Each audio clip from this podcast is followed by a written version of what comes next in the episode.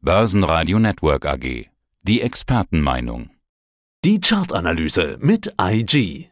Guten Tag, meine Damen und Herren. Mein Name ist Christian Henke. Ich bin Senior Market Analyst bei IG in Frankfurt. Ja, schon wieder einen neuen Rekord im DAX. Wo stehen wir denn jetzt hier aktuell zum Zeitpunkt des Interviews? Und haben die Anleger einen großen Risikoappetit? Stehen weitere Rekorde und noch mehr Rekorde und dann noch ein Rekord im DAX bevor? Ja, wir sehen es ja in den letzten drei Tagen. Der DAX eilt jetzt wirklich endlich von einem neuen Hoch zum anderen. Wir haben ja heute auch schon ein neues Rekordhoch gesehen, beziehungsweise auch jetzt, während wir reden, geht es auf dem Frankfurter Börsenparkett weiter aufwärts. Und auch heute natürlich, wenn wir uns jetzt den Tageschart anschauen, eine wunderbar schöne, große grüne Kerze. Wir sind jetzt weit über 16.200 und ja, das dürfte noch nicht alles gewesen sein. Wenn ich jetzt so frage, Risikoappetit für die Anleger. Ist es denn ein Risiko, wenn die Anleger wirklich auf steigendem DAX-Kurse setzen? Nein, im Grunde eigentlich nicht. Es kommt jetzt eigentlich, was wir jetzt zu den letzten Tage, insbesondere heute sehen, zur rechten Zeit.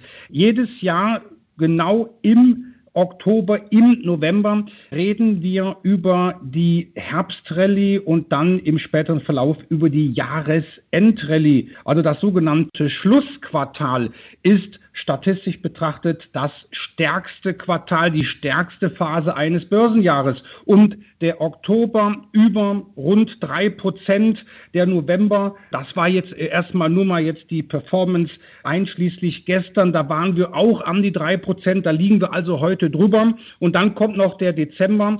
Die letzten drei Monate sind im Grunde sehr gut da greifen die Anleger beherzt zu, da riskieren sie auch was bis Jahresultimo und das Ergebnis, das sehen wir heute. Weiter geht's dann zu nächsten Rekorden. Ja, wenn wir über DAX-Kurse sprechen, da sind ja auch echte Firmen drin in diesem DAX. Schauen wir uns Einzelaktien charttechnisch aus dem DAX an. Vorschlag, ich suche irgendwelche heraus und du prüfst dann die Charts und erteilst uns dann mit, ob das ein Underperformer oder Outperformer ist. Lassen wir die Berichte so, so ein bisschen vorbeiziehen, starten wir einfach mal mit Linde. Linde erhöht zum dritten Mal die Gewinnprognose. Der Gewinn, die Aktie soll um 30 Prozent steigern. Ja, macht das die Aktie gleich zum Outperformer dann? Ja, Linde, bei Linde sieht man sehr schön, dass wir auch zuletzt eine Korrektur hatten. Das war so Anfang Oktober. Und wenn ich mir mal so den Wochenchart anschaue, das heißt also, hier haben wir auch Kerzen, aber jede Kerze repräsentiert eine Handelswoche.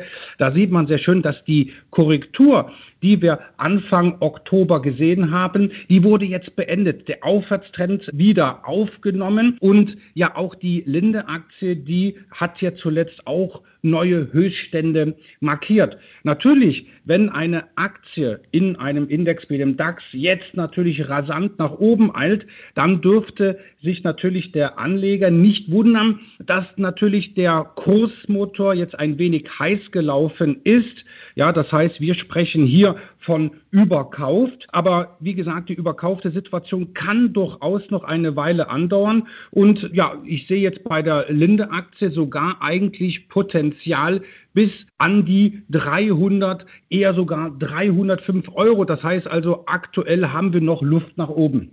Also klassisch Outperformer. Ein klassischer Outperformer und die Frage, die Zuhörer und Zuhörerinnen sich stellen, ja, wie komme ich eigentlich daran? Da gibt es einfach eine Methode, die nennt sich die relative Performance Methode. Und da kann jeder Zuhörer und jede Zuhörerin sich ganz einfach mal aus dem Internet, wie auch immer, sich die Performance der DAX Unternehmen beispielsweise für den Zeitraum äh, der letzten drei Monate raussuchen. Und dann wird diese Performance, diese Kursentwicklung mit der des deutschen Leitindex verglichen, beziehungsweise dann wie bei Linde wird die DAX-Performance dann davon abgezogen, subtrahiert. Und wenn der Wert positiv ist auf, der, auf Sicht der letzten drei Monate, dann reden wir von einem Outperformer. Und wenn die Performance, die relative Performance negativ ist, dann haben wir einen Outperformer. Und wenn ich mir dann so den DAX, jetzt ja DAX 40 anschaue, da fällt auf, dass die Mehrheit der im DAX notierten Aktien Outperformer sind. Und das ist natürlich ein gutes Zeichen. Das ist, was wir auch als stabile Marktbreite bezeichnen. Suchen uns weitere Aktien raus. Zalando zum Beispiel. Mit einem starken Wachstum, aber vor einem neuen Normal. Mit weniger Corona-Rückenwind. So sagte uns das äh, Zalando im Interview hier bei Börsenradio. Das EBIT fällt auf 9,8 Millionen Euro. Im Vorjahr waren es immerhin 118 Millionen. Also unterm Strich blieb sogar ein Verlust. Was macht die Aktie? Ja, natürlich ist Zalando, gehört Zalando zu den sogenannten Stay-at-Home-Aktien, die also gerade im vergangenen Jahr sehr beliebt waren. Die Zalando-Aktie hatte, und wir schauen uns ja wirklich nur, äh, nur den Chart an, hatte im ja, im Juli, ne, hier bleibe ich wieder im Wochenchart, ein sogenanntes Doppelhoch gebildet. Was ist das? Das heißt also, wir haben in, in einem relativ überschaubaren Zeitrahmen äh, haben wir zwei Hochs und das eine Hoch wird ganz einfach nicht überwunden. Das heißt also, die Nachfrage ebbt nach, das Angebot gewinnt äh, letztendlich die Oberhand und der Kurs fällt. Und das haben wir gerade jetzt bei der Zalando-Aktie gesehen. Und wir sehen jetzt aber auch, und da nochmal auf den Wochenchart betrachtet, dass wir uns jetzt so in dem Bereich von 74, 30, da zanken sich, da streiten sich jetzt ähm, Bullen und Bären um eine Unterstützung. Und die sollte natürlich nach Möglichkeit halten. Ansonsten, ja, müsste man eigentlich bei der Zalando-Aktie sagen, da geht es äh, weiter abwärts. Und wir sprachen ja von Out- und Underperformer. Und da darf es natürlich nicht nicht überraschend, dass gerade Zalando, und das sieht man jetzt auch hier im Kursdiagramm, sprich also im Chart, ein Underperformer ist. Nächste Aktie, Daimler. Daimler spaltet ja die Lkw-Sparte zum 1. Dezember ab. Also trennt Pkw-Bau von seiner Lkw-Produktion. Könnte das die Aktie beflügeln? Ja, auf alle Fälle. Und da sieht man auch, wie wir, und darüber haben wir auch schon mal in einem äh, Interview gesprochen, die sogenannte Sektorenrotation. Am Beispiel hatten wir damals den Stock 600. Da war eine Zeit lang, da waren Automobilaktien überhaupt nicht gefragt, Lieferkettenprobleme, ja praktisch der Chipmangel. Das hatte sich alles letztendlich auch in den Kursen der Automobilaktien niedergeschlagen. Die Situation, also die Lieferkettenprobleme bestehen weiterhin, aber die Situation, die Stimmung, das sogenannte Sentiment hat sich aber gegenüber den Aktien aus dem Automobilsektor deutlich verbessert und da gefällt mir vor allem Daimler. Daimler ist ein Outperformer, hat also in den letzten Monaten spürbar nicht nur den DAX geschlagen, sondern letztendlich auch deutlich zulegen können und ja, konnte sogar zuletzt einen weiteren Widerstand bei über 80 Euro überwinden. Ja, und äh, ja, letztendlich die Aktie kann jetzt das Hoch aus dem Jahr 2015, das All-Time-High bei 96 07 von März 2015 ansteuern. Also das heißt, hier haben wir immer noch Luft nach oben. Es ist ein Outperformer, aber natürlich auch hier gilt und gerade bei den Outperformern, die wir jetzt besprochen haben und auch noch besprechen, da muss man ganz einfach feststellen, dass diese Werte ganz einfach kurzfristig überkauft sind. Das heißt also, der Kursmotor ist heiß gelaufen und die Zuhörer und Zuhörer, die vielleicht gerade diese Werte sich ins Depot legen wollen, da wäre es vielleicht mitunter auch mal ratsam, mal einen Rücksetzer abzuwarten. Nächste Aktie. Porsche ist ja auch ein DAX-Neuling. Also Porsche SE hat in den ersten neun Monaten dank der guten Geschäftsentwicklung der Volkswagen AG im ersten Halbjahr den Gewinn deutlich auf 3,3 Milliarden Euro gesteigert. Under- oder Outperformer? Ja, Porsche ist äh, leider Gottes ein Underperformer. So schnell die Autos auch sind, so gut sieht es letztendlich beim Aktienkurs nicht aus. Da kann man letztendlich sogar noch ein bisschen Ab Kursabschläge letztendlich äh, prognostizieren. Es ist ein Underperformer und wir sehen also auch, dass diese Sektorenrotation im Automobilsektor, Daimler gehört äh, und, und BMW, das sind Outperformer, auch der Zulieferer Continental. Aber gerade wenn wir uns anschauen, Porsche, ja, das ist ein klarer Underperformer und dazu zählt aber auch natürlich Volkswagen. Nächste Aktie. Letzte Woche gab es die Jahreszahlen von Infineon. Umsatz 3 Milliarden Euro. Infineon selbst nennt es Vorteil Ungleichgewicht auf dem Halbleitermarkt. Ja, also man könnte auch ganz klar sagen, Profiteur vom Chipmangel.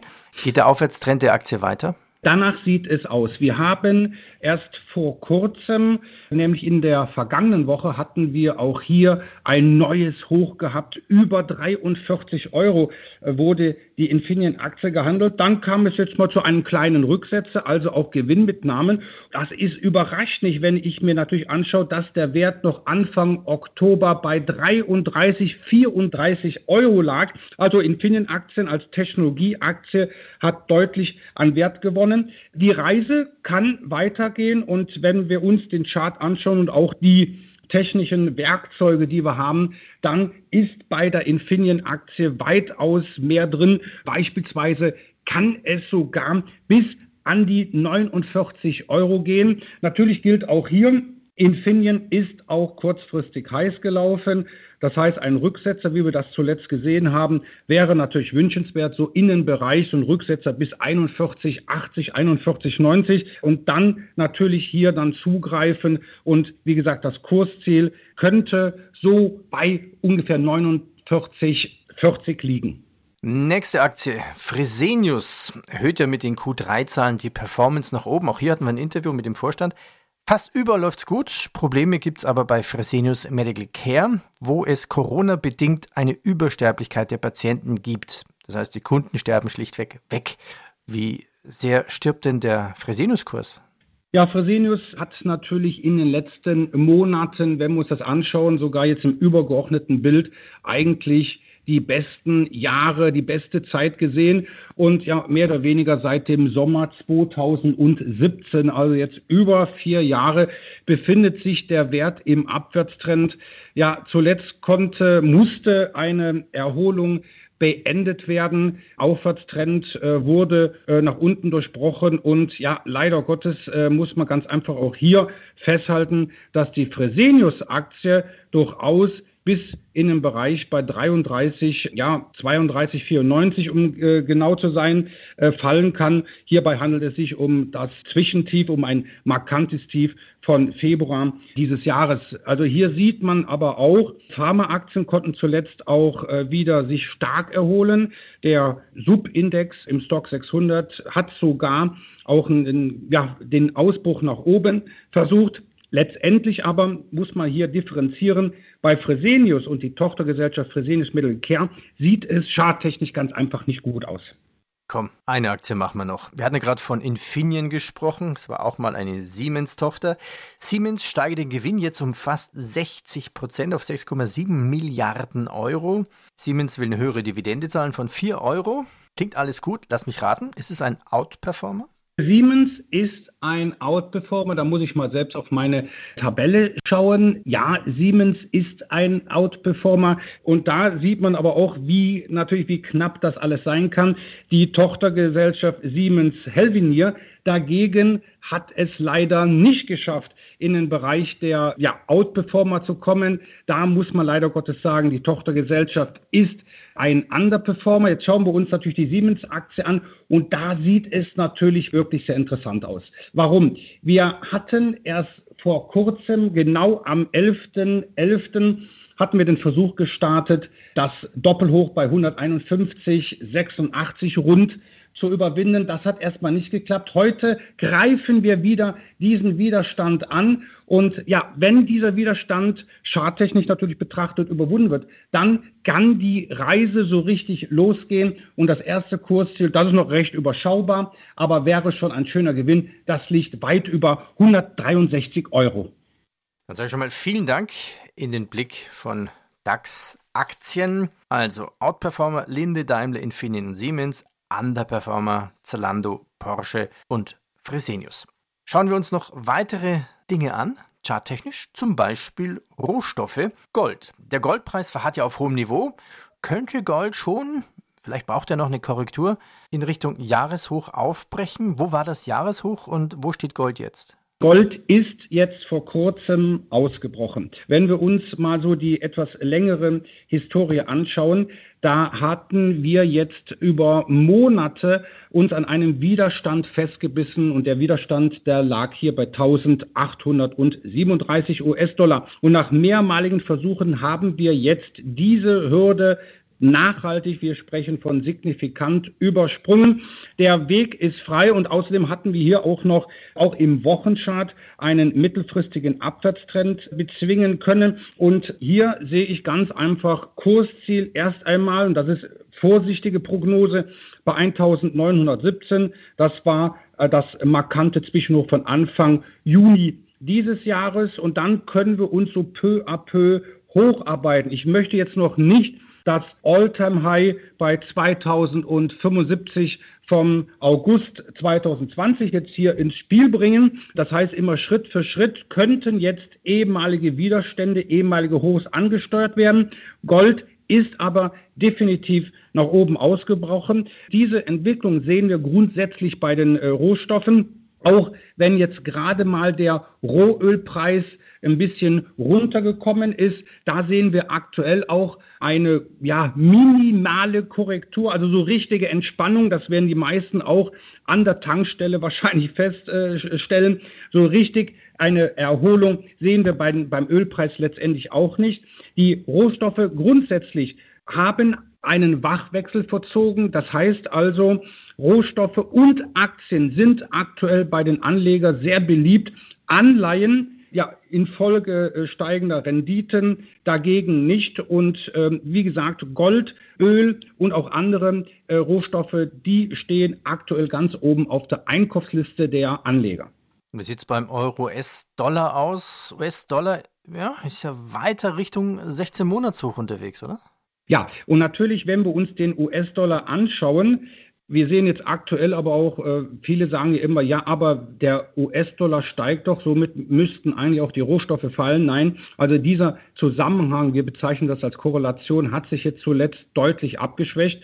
Man kann auch sagen, Rohstoffe wie Gold und Öl haben sich davon ein bisschen abgekoppelt. Der US-Dollar steigt natürlich, warum? Weil die Inflation in den Vereinigten Staaten doch zuletzt deutlich über den Erwartungen ausfiel. Eine Zinserhöhung wird wohl kommen auf kurz oder lang und das wird natürlich auch im US-Dollar berücksichtigt. Der steigt und natürlich im Umkehrschluss, was für uns natürlich von Interesse ist, das ist der Euro zum US-Dollar. Und wir haben ja auch zuletzt gesehen, und das ist auch letztendlich ein Resultat der All-Time-Highs bei äh, DAX und bei den europäischen äh, Indizes. Der günstige Euro, der fallende Euro, der ist natürlich für die europäischen Unternehmen und auch für die Aktienkurse natürlich aktuell sehr gut. Das war der Podcast von IG. Börsenradio Network AG. Das Börsenradio für Broker.